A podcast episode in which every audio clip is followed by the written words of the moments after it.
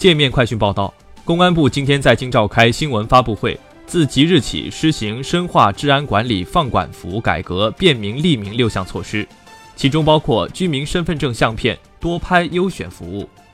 群众如果对拍摄的居民身份证相片不满意，可以申请重新拍照三次，从中优选满意相片。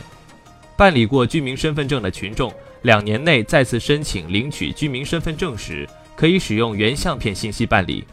本消息来自界面新闻，由喜马拉雅听头条共同制作播出。